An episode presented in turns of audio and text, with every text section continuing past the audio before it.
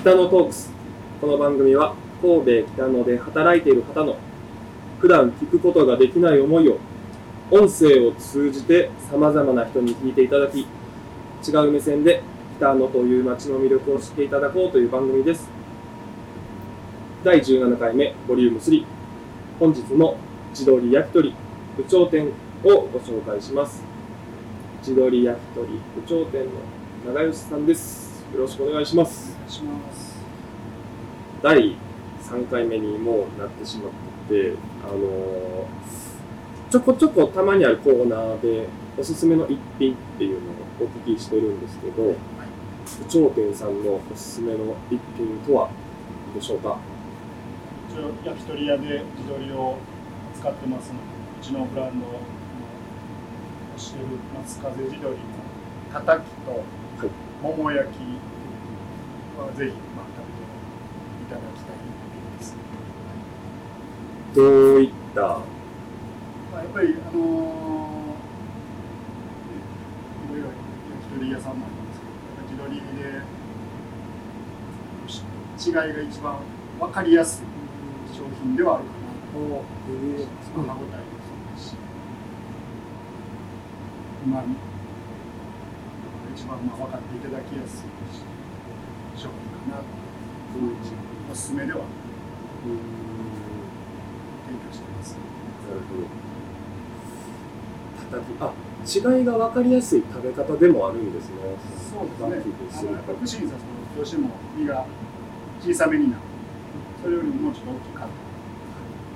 食べてい。ただい。た時に違い。が非常に分かるとは分かってい。ただけると。なるほどありがとうございます、えーでそうですね。第3回目北野でお店をされて10バー前身のバーから十数年やってこれからそうですね。北野って結構あのおっしゃっていただいたようにガラッと変わって観光地化されて観光客の人もなんかね増えたという国外の方が結構増えたりとかしてて日本日本の方とか、ね、中国の方とか韓国の方の方が多いんちゃうかいうぐらい。そうですよね。そういう方も結構ここの、まあえっとハンター坂結構通られたりとかすることって多いですかね。でも僕らが営業してる時間帯には、そんなにも来てないんじゃないかなと思う。んですけど、もう僕らが営業し始めたらぐらいっていうのは、もうよそに行かれてる。はい。はい、昼間多いですよね。はい、夕方になると、そんな、まあ、たまには来られますけど、はい、たまには来られるんですけど、それほどじゃないです。そうね夜の北のの街って少し寂しくなってしまうようなイメージがあったりとかしてて、うん、なんかもうちょっとこう人のね流れが変わればいいなと思ってるんですけど、このね神戸だったら神戸牛っていう神戸ビーフってありますけど、この松風地鶏もブランドとしてあって、そう。そうね食べていただきたいなっていう気持ちとかもあったり、その海外の方とかに。はい。普通の焼き鳥じゃなくて、こうい。うのがあるよっていう、うん、とか思ったりしますね。まあ、来られた人は大体美味しいって言ってやっぱり、はい、変えられますからねそういう海外の人に一度シンガポールの方はい。でまあちょっとそれは超有名人の人の元奥さん元奥さんですなるほど。の旦那さん、はい今の旦那さんと、まあ、その方と、まあ、まあシンガポールの方なんですけど、はい。でその人たちが団体に来られたのも、はい2日間で行っちゃってきました。1日目来て、たらふく食べて、2日目もオープンとともに来て、はい。で、たらふく食べて、次の日に帰られうーん。ました。それは嬉しいですよね。そそううやって来てくれるっていうのは。選んでもらえたっていうのは嬉しいと思う。2日連チャンで来てもらえたっていうのは、ああ嬉しいですね。うんで、これからもこうして北野でお店をまあやられていくであろうとは思ってるんですけれども、こう、有頂天さん、お二人でどうしていきたいかっ北野の街がどうなっていきたいかみたいなこうイメージをお聞かせいただければいいかなと。どうぞ。まあ、北のいうとちょっとねハイソな感じします。まあ、そんなに、まあ、うちに限って肩肘張らず。に、まあ、日常的に使っていただけるように、まあ、ちょっと駅からは遠いですけど、まあ、ちょっと北の散歩がてらにふらっと立ち寄れるような、まあ、そういう存在で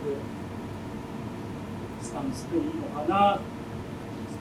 スタンスタンスはね、スタンスはそれで、ね、いいんです。値段がやっぱりちょっとよよその焼き鳥屋さんと比べると、どうしても、しははい高くなってしまうんですけど、それはもう僕らにもどうしようもないです。もうもう本当、素材力うん、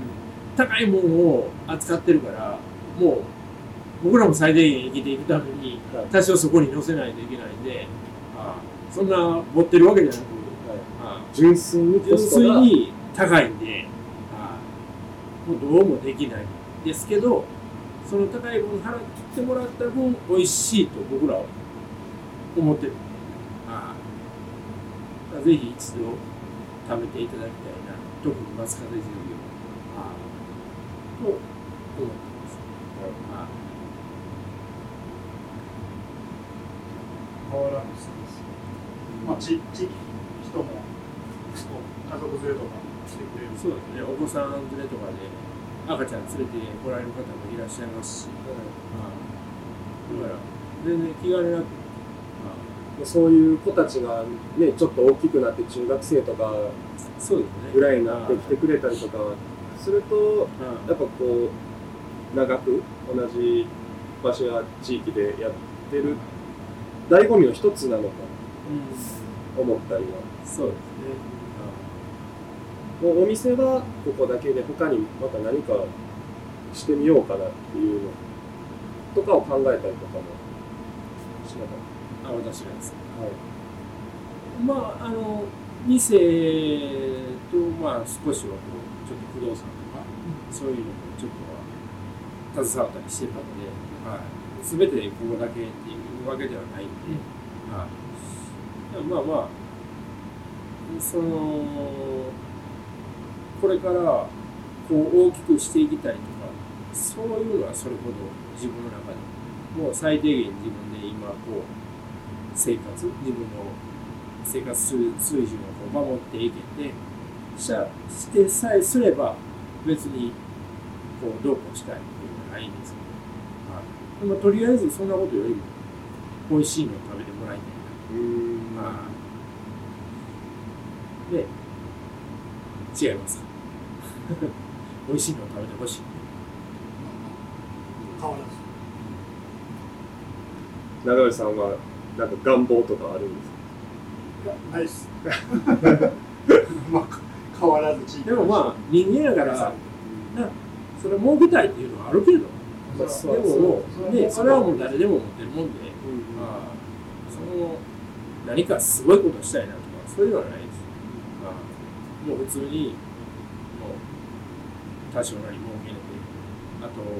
はもう、美味しいもの屋さんに出せて、すれば、全然、それで十分です。誠実に誠実に。誠実に。最後あのお二方に一言ずつ何か言っていただければと思いますお気軽に足を運んでいただいて一度松風緑にご賞味いただいて定休日は日曜まあ、ぜひ、美味しいんで、まあ、ぜひうちの松風地鶏を味わっていただきたいです。頑張ってここでやってますんで、ぜひご来店ください。えー今回地鶏焼き鳥頂点長吉さんと実はオーナーさんがいたということで、えーお二人ありがとうございましたはいありがとうございます。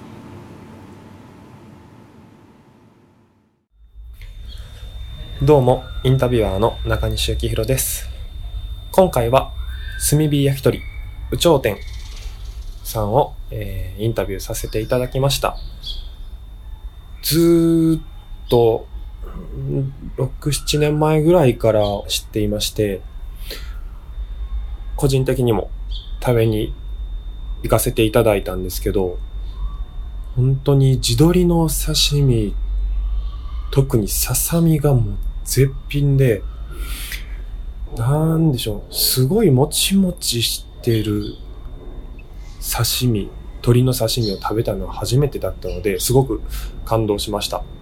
で、前身はバーから経営を始めたという話だったのですが、変わらずに続いてる、そこにある大切さっていうのは、こういろいろ話を聞いてて思うことはありました。なかなか、えー、松風地鶏という名を耳にした方は少ないかもしれないですけれども、えー神戸に来たのに遊びに来た際に松風地鶏を味わってみてはいかがかなと思いました。また来週もお楽しみに。バイバイ。